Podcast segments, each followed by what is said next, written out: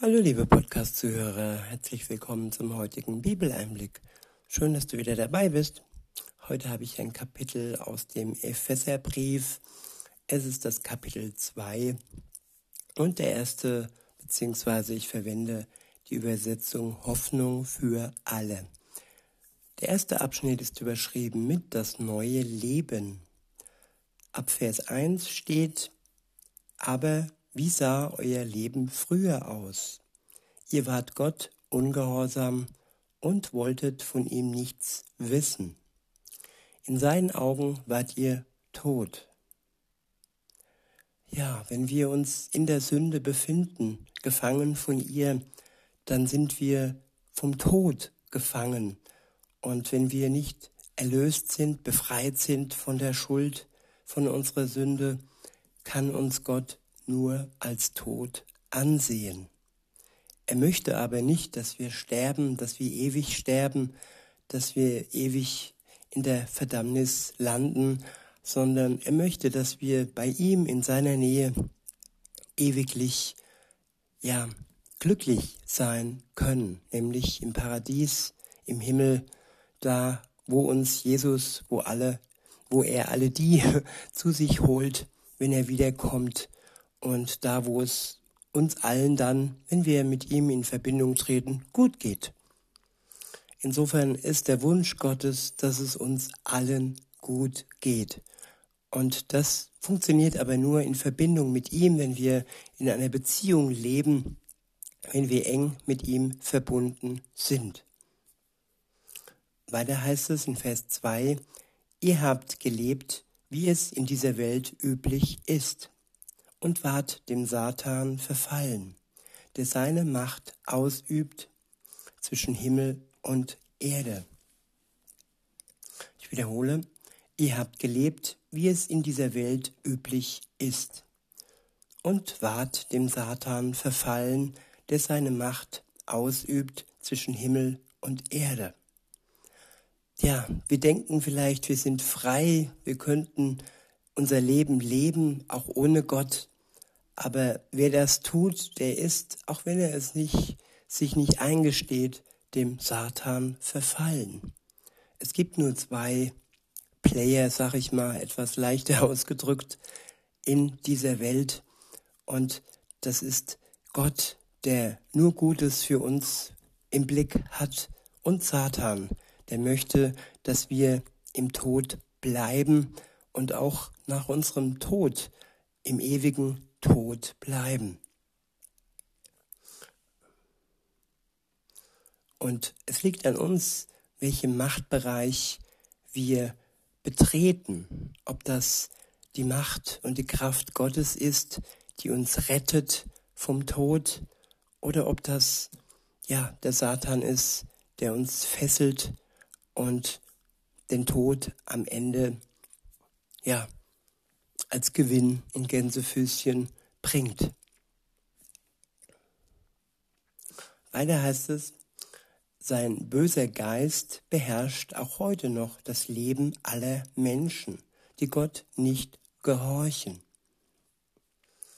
Ja, man denkt sich, warum ist diese Welt so böse und warum passieren so viel schreckliche Dinge? Ja, weil die Menschen von dem bösen Geist des Satans beherrscht werden. Nicht, weil Gott sie zum Bösen verführt, nein, das kann er nicht. Er ist durch und durch gut und er ist Liebe und er hat nichts mit dem Bösen am Hut. Das kann nur Satan, der uns zum Bösen verführt. Insofern können wir auch nicht Gott dies in die Schuhe schieben, was viele gerne tun, sondern müssen darauf schauen, welche Quelle hat all dies Böse in dieser Welt. Und die Quelle von all diesem ist der Satan. In Vers 3 heißt es, äh, zu ihnen haben wir früher auch gehört, damals als wir eigensüchtig unser Leben selbst bestimmen wollten. Wir haben den Leidenschaften und Verlockungen unserer alten Natur nachgegangen. und wie alle anderen Menschen waren wir dem Zorn Gottes ausgeliefert. Aber Gottes Barmherzigkeit ist groß.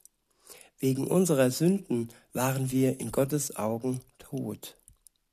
Doch er hat uns so sehr geliebt, dass er uns mit Christus neues Leben schenkte. Ja, Gottes Liebe übersteigt unsere Sünde, übersteigt unsere Schuld. Auch wenn wir denken, was wir alles so verbockt und angerichtet haben in unserem Leben, dann ist das klein im Vergleich zur Liebe Gottes und zur Gnade und zu seiner Barmherzigkeit. Sie ist viel größer als alles, was wir verbrochen haben. Allein nötig ist, dass wir uns ein Eingeständnis machen, dass wir zugeben, dass wir gegen Gottes Gebote gesündigt haben, dass wir uns von ihm entfernt haben und dass wir eigene selbstsüchtige Wege gegangen sind. Es ist dann der Glaube an Jesus Christus, der uns da herauszieht aus dieser Grube, wo wir feststecken und aus eigener Kraft nicht hervorkommen können. Dazu ist die Macht und die Kraft Gottes nötig, die Macht und die Kraft der Erlösung, die durch den Tod Jesu am Kreuz für uns wirken kann, wenn wir daran glauben. Weiter heißt es, doch er hat uns so sehr geliebt, dass er uns mit Christus neues Leben schenkte. Denkt immer daran, die Rettung verdankt ihr alleine der Gnade Gottes.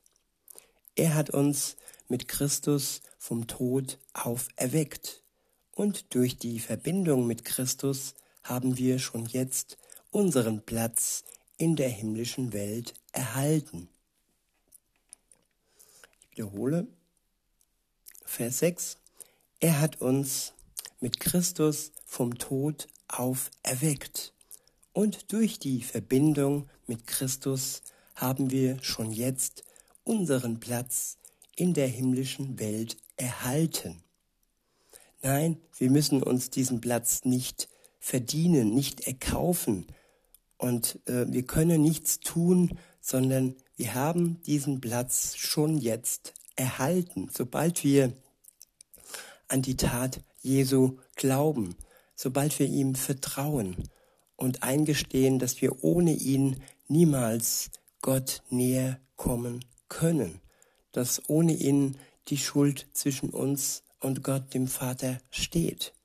Deshalb war es nötig, dass Jesus Christus als Schuldloser für uns die Strafe auf sich genommen hat, die eigentlich uns gelten sollte.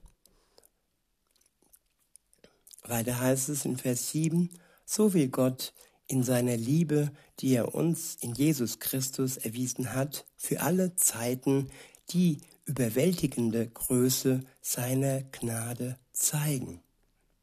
Ich wiederhole, so will Gott in seiner Liebe, die er uns in Jesus Christus erwiesen hat, für alle Zeiten die überwältigende Größe seiner Gnade zeigen. Denn nur durch seine unverdiente Güte seid ihr vom Tod gerettet worden. Ja, durch seine unverdiente Güte, nicht durch unsere sogenannten guten Werke, sondern durch die Tat Jesu. Und durch die Güte Gottes sind wir vom Tod gerettet worden. Oder wir können vom Tod gerettet werden, wenn du, liebe Zuhörerin, lieber Zuhörer, wenn ihr noch nicht dies für euch in Anspruch genommen habt. Dieses Geschenk, das Gott euch ja vor euer Herz legt und welches ihr annehmen könnt und dafür Danke sagen könnt ohne Vorleistung. Weiter heißt es, es ist ein Geschenk Gottes und nicht euer eigenes Werk. Durch eigene Leistung kann ein Mensch nichts dazu beitragen. Deshalb kann sich niemand etwas auf seine guten Taten einbilden. Was wir jetzt sind, ist allein Gottes Werk.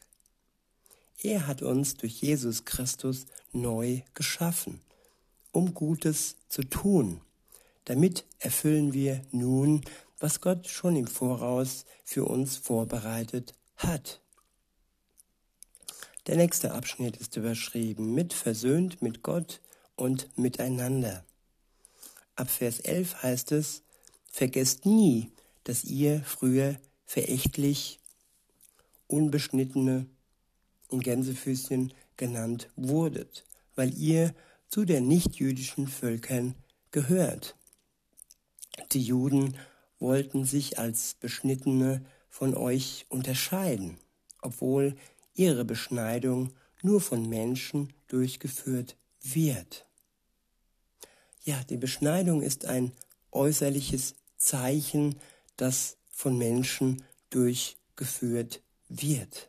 Die Taufe jedoch ist ebenfalls ein Zeichen, das durch die Kraft Gottes erfüllt wird. Wir werden untergetaucht und dieses symbolisiert den Tod und wir werden wieder aufgetaucht, wir tauchen wieder auf und das symbolisiert die ja, gemeinsame Auferstehung, die Jesus Christus vor uns ähm, tat und die auch wir, wenn wir an ihn glauben, geschenkt bekommen. In Vers 12 heißt es, ihr habt damals ohne Christus gelebt und wart ausgeschlossen von Israel, dem Volk Gottes. Und darum galten für euch die Zusagen nicht, die Gott seinem Volk gab, als er seine Bündnisse mit ihnen schloss. Ohne jede Hoffnung und ohne Gott habt ihr in dieser Welt gelebt. Doch das ist vorbei. Jetzt gehört ihr zu Jesus Christus, der am Kreuz sein Blut für euch vergossen hat. Ihr seid Gott jetzt nahe, obwohl ihr vorher so weit von ihm entfernt lebtet. Durch Christus haben wir Frieden, durch Christus haben wir Frieden. Er hat Juden und Nichtjuden in seiner Gemeinde vereint, die Mauer zwischen ihnen niedergerissen und ihre Feindschaft beendet. Durch sein Sterben hat er das jüdische Gesetz mit seinen zahlreichen Geboten und Forderungen außer Kraft gesetzt. Durch, äh, durch Christus leben wir nicht länger voneinander getrennt. Der eine als Jude, der andere als Nichtjude. Als Christen sind wir eins. So hat er zwischen uns Frieden gestiftet. Ja, die Einheit zwischen den Christen und den Juden, die beide an den gleichen Vater glauben. Es ist unser Vater, unser gemeinsamer Vater. Und ja, dass Jesus Christus uns erlöst hat, die wir nicht zu diesem Volk gehören und dass er uns, wenn wir an ihn glauben, hineinnimmt in dieses Volk, hineinpropft in den Baum, der ja mit den jüdischen mit dem jüdischen Volk schon gewachsen ist. Und wir dann in die in die äh, Zweige hineingepfropft werden, da wo das Volk Gottes, wo Teile davon ausgefallen sind, weil sie Gott untreu sind und ja, diese Gnade verloren haben. Weiter heißt es in Vers 11, Christus ist für alle Menschen am Kreuz gestorben, damit wir alle Frieden mit Gott haben. Ja, auch wenn in dieser Welt im Moment sehr viel Unfrieden herrscht. Es gibt offene Kriege, es gibt verdeckte Kriege, es gibt Spaltung in der Gesellschaft.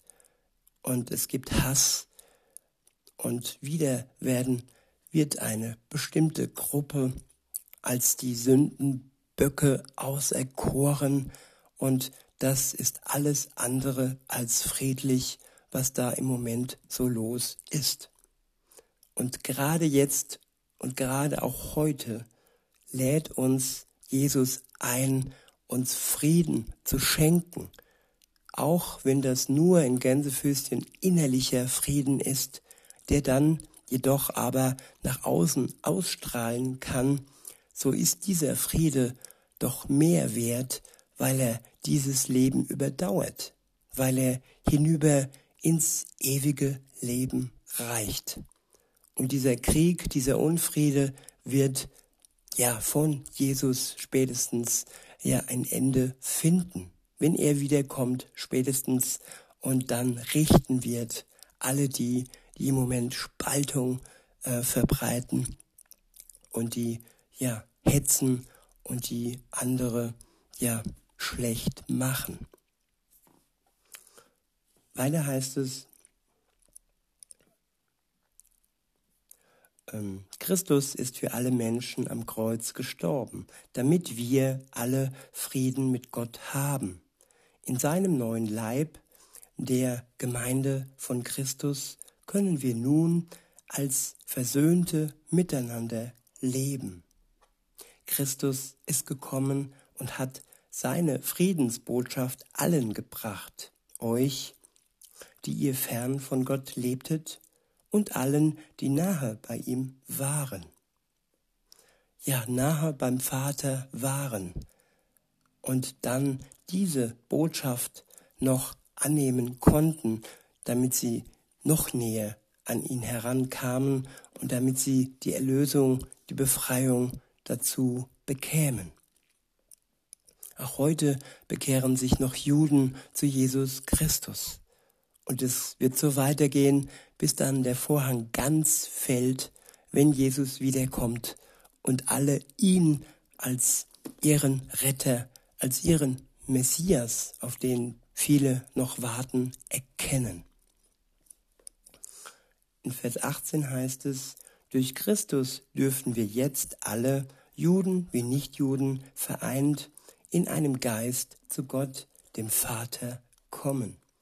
So seid ihr nicht länger Fremde und Heimatlose, ihr gehört jetzt als Bürger zum Volk Gottes, ja sogar zu seiner Familie.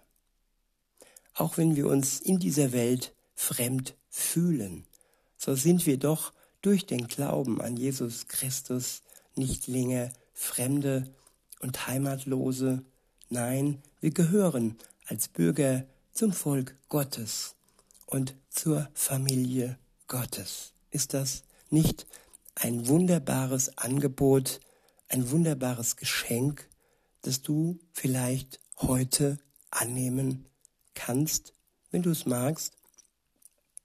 In Vers 20 heißt es, als Gemeinde von Jesus Christus steht ihr auf dem Fundament der Apostel und Propheten.